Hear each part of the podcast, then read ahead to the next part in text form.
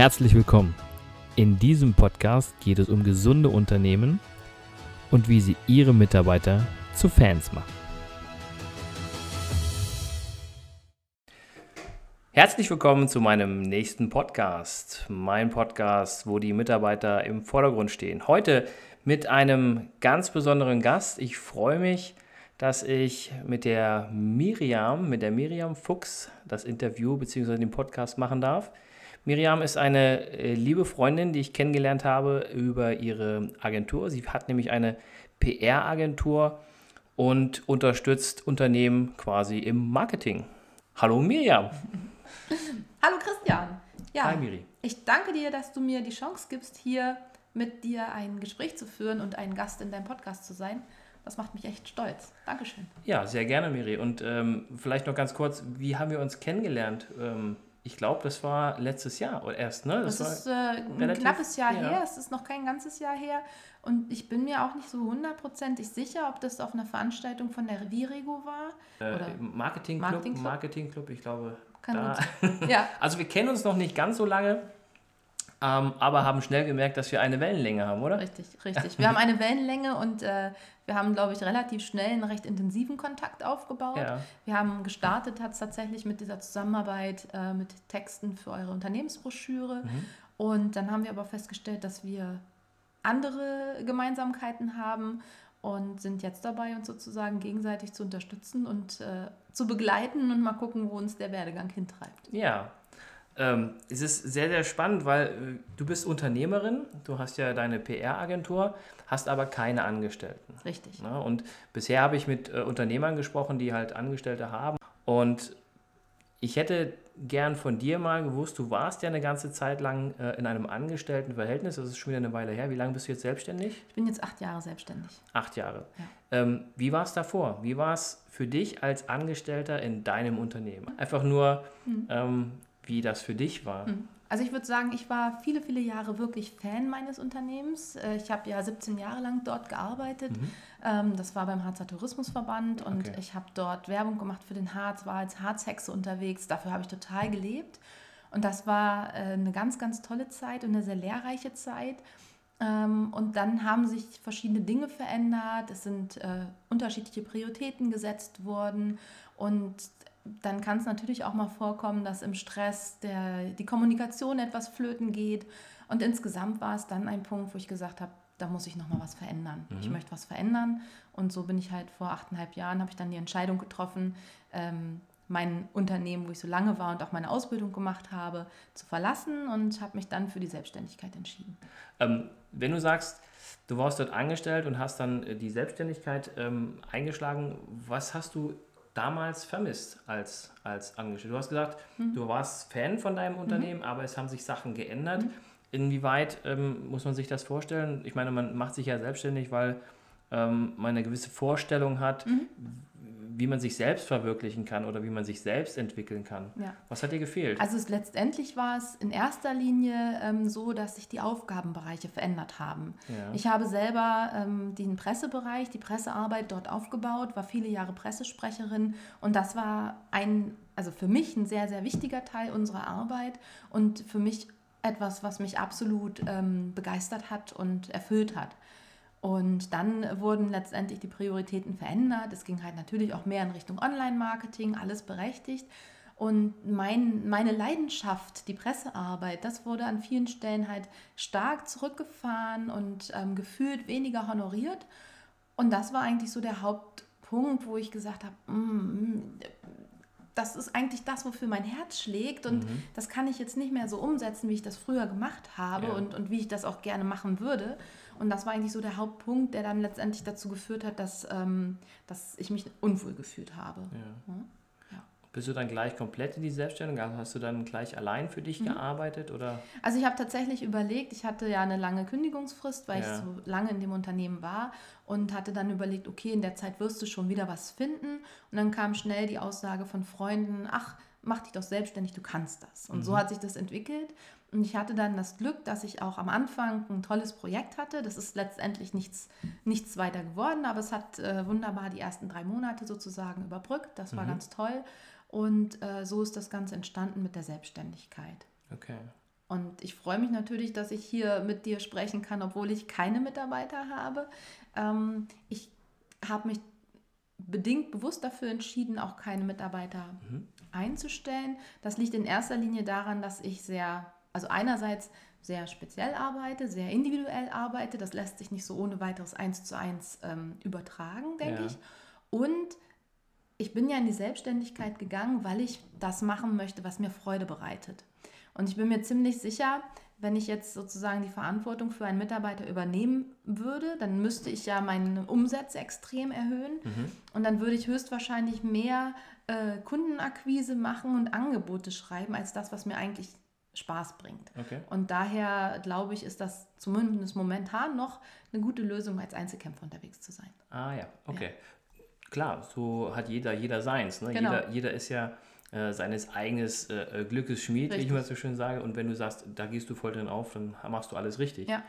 Und das ist ja so der Ansatz, den ich habe, wenn, ähm, wenn wir in Unternehmen reingehen oder wenn ich in Unternehmen bin und äh, da immer die Frage auftritt von den Unternehmern, wie werden meine Mitarbeiter zu Fans? Mhm. Und ich glaube, da haben wir in, letzten, in letzter Zeit viele Gespräche geführt, ja. ne, ganz viel, wo ja. wir auch darüber diskutiert haben, wie kriege ich auch meine Mitarbeiter zu Fans oder was macht es eigentlich aus, dass der Mitarbeiter in dem Unternehmen gerne arbeitet. Mhm. Und das, was du ja schon äh, so schön beschrieben hast, ähm, sich selbst verwirklichen, sich äh, oder die Ideen quasi ähm, zu, zu äh, kreieren in dem Unternehmen oder die Aufgaben, die ich habe, ähm, auch selbst zu entwickeln. Ja.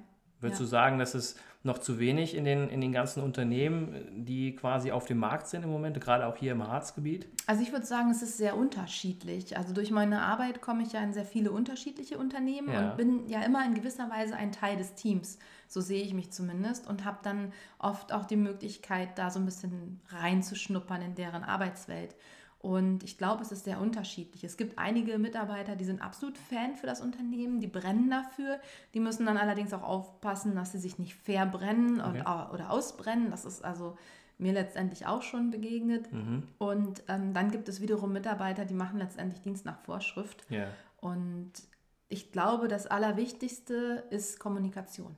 Mhm. Also Kommunikation ist das A und O, sowohl vom Mitarbeiter zum Chef als auch umgekehrt, weil ähm, zuhören und Gespräche führen und schauen, ein Gefühl dafür bekommen, wie geht es meinen Leuten, sind die da in der richtigen Position, fühlen die sich wohl, sind sie überhaupt in der Lage, ihren Job auch auszufüllen. Das ist, glaube ich, das Allerwichtigste. Und dann natürlich die Leidenschaft, ne? ja. dass jemand was hat, was, was ihm Freude bereitet, äh, wo er drin aufgeht, was mhm. er vom, von der Leidenschaft und vom Können her abdecken kann. Und dann, denke ich, werden das auch motivierte Mitarbeiter oder auch Fans, ja.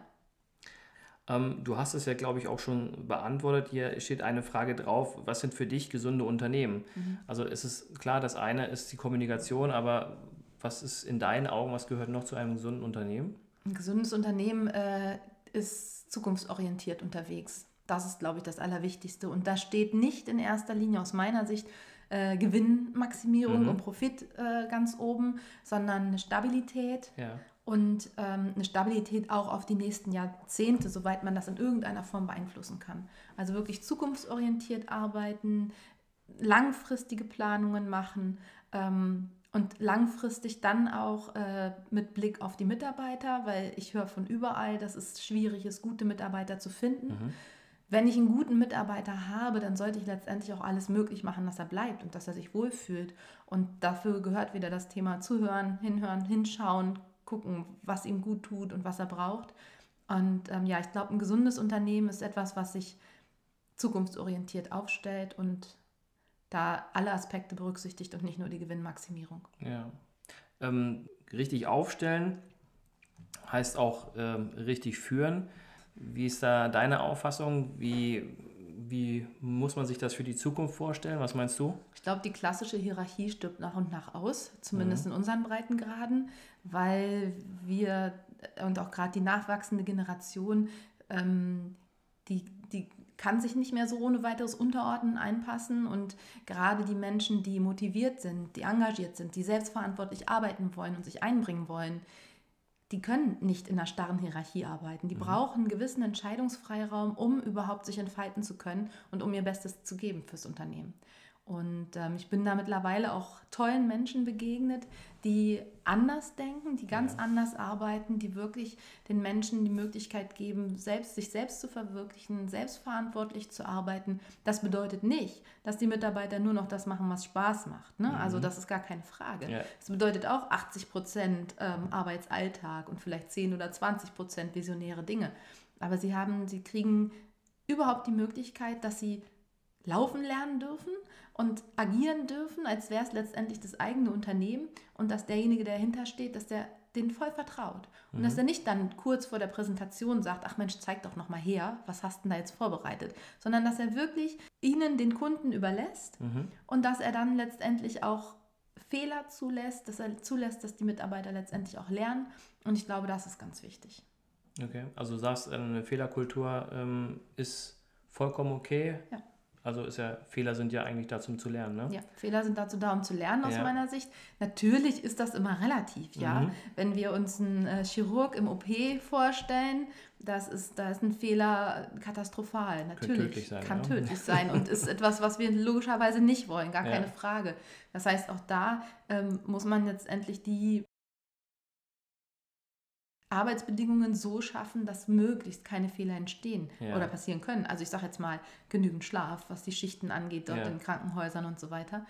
Aber bei den meisten anderen Jobs, die wir haben oder bei sehr vielen anderen Jobs, die wir haben, in denen wir uns dolle stressen, da sind Fehler gut zum Lernen. Das, ist, das sind Fehler meistens oder viele Fehler, über die es in kleinen Teams richtig Ärger gibt, ähm, die sind so klein, da kann mhm. man was draus lernen und es anders machen zukünftig, anstatt sich darüber aufzuregen. Ja. Das äh, ist ja auch so ein Thema in deinem Buch, ne? Ähm, du schreibst ja, das Leben darf leicht sein. Ja. Und ähm, da beschreibst du genau das, dass man äh, die Energie, die man in den Ärger reinstecken würde, lieber in, in dem Fall in Lösungen stecken sollte, ne? wenn ja. Fehler passieren. Ja, richtig. Mein Herzensprojekt, mein erstes Buch.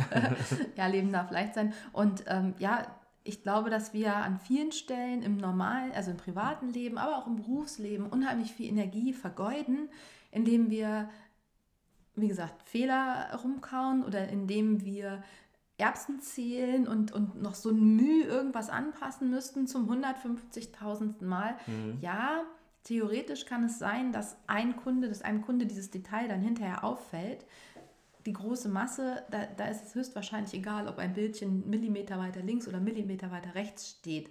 Wahrscheinlich wird jetzt ein Designer mich ähm, verhauen wollen.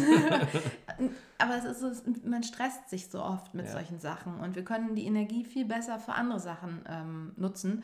Zumal es ist ja nicht schlimm, sich über einen Fehler zu ärgern und zu sagen, boah, das war jetzt Bockmist. Ne? Mhm. Ne? Muss auch mal sein, dass man Tacheles miteinander reden kann. Nur dann muss auch gut sein. Mhm. Dann ist es auch okay und dann muss wieder weitergearbeitet werden, dann darf man wieder nach vorne gehen. Und ich glaube auch, die Mitarbeiter müssen das Vertrauen haben, dass sie, ähm, dass sie wegen so eines Fehlers nicht abgestraft werden, dass, äh, dass man dadurch dann dem Mitarbeiter nicht mehr vertraut oder ja wie auch immer. Also das ist, glaube ich, auch ganz wichtig, dass die Mitarbeiter trotzdem im Vertrauen bleiben und wissen, okay, Fehler war, war dumm, Haken dran, wir lernen draus, wir gehen weiter. Genau, ne? genau, genau. Anstatt ja, das, das die nächsten Wochen gut. noch aufs Brot ja, zu schmieren. Ja, ja, ja, das ist ein guter Ansatz, denn ich glaube, ähm, um Unternehmen dann auch so erfolgreich zu machen, also dass sie erfolgreich werden, ist ähm, nicht weiter darauf rumzuhacken, ganz wichtig ja. auf, den, auf die Mitarbeiter, sonst ja. haben die keinen Bock mehr. Ja, na klar. Und äh, ja, ich bin ja jemand, der in der betrieblichen Gesundheitsförderung auch unterwegs ist. Also wenn Unternehmen für die Gesundheit der Mitarbeiter was tun wollen, ähm, siehst du das genauso, dass Unternehmen für die Gesundheit einiges mehr tun müssen für die, ähm, für die Angestellten? Also nicht nur im Punkt mhm. Kommunikation, sondern allgemein, um mhm. äh, den Gesundheitsstatus der, der Mitarbeiter oben zu halten? Ich glaube, dass viele Unternehmen da wirklich noch viel machen können oder könnten, müssen ist ja immer so relativ. Äh, ich glaube, ganz vielen ist überhaupt nicht bewusst, was sie tun können und auch mit welcher Unterstützung sie das tun können. Ähm, weil, da bin ich jetzt nicht bewandert, aber meines Wissens werden ja einige Maßnahmen, das sind halt tatsächlich Betriebsausgaben. Das heißt, ich habe für die Steuer wieder einen Vorteil. Ähm, meine Mitarbeiter können das aber nutzen, ohne dass sie jetzt letztendlich dafür was bezahlen müssen. Und ähm, das sind Unterstützungen, also das ist auf jeden Fall eine, eine, Maßnahme, wo ich sage, das tut jetzt dem Unternehmer höchstwahrscheinlich nicht weh, wenn er mhm. das macht. ähm, was jetzt so die finanzielle äh, Geschichte angeht. Und es ist für den Mitarbeiter gesundheitlich sowieso eine gute Sache, aber es ist ja für ihn auch eine Anerkennung. Mhm. Wenn, der, wenn, der, wenn das Unternehmen sagt, so, wir haben jetzt ein paar ähm, Möglichkeiten geschaffen, ähm, um, damit ihr was für eure Gesundheit tun könnt. Wir haben jetzt, was weiß ich, äh, eine bessere Kantine oder Mittagspausen, Gymnastik oder was auch immer in mhm. der Richtung.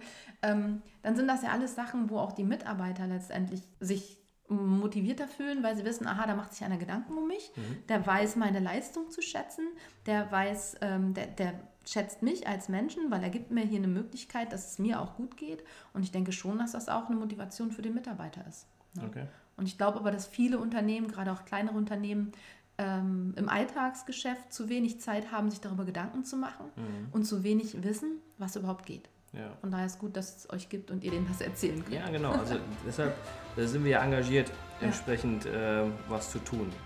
Wenn du Mitarbeiter hättest, wie würdest du diese Mitarbeiter zu deinen Fans machen? Und wie Miriam ihre Mitarbeiter zu Fans machen würde, erfahrt ihr im zweiten Teil. Vielen Dank fürs Zuhören. Ich hoffe, der Podcast hat Ihnen gefallen und ich würde mich ganz besonders freuen, wenn Sie mir eine 5-Sterne-Bewertung bei iTunes oder Spotify oder wo auch immer Sie diesen Podcast gehört haben, geben würden. Für alle weiteren Infos besuchen Sie uns doch auf unserer Homepage unter www.christian-brink.de oder schreiben Sie uns eine E-Mail unter info at christian-brink.de. Ich würde mich freuen, von Ihnen zu hören und Sie dabei zu unterstützen, Ihre Mitarbeiter zu Fans zu machen.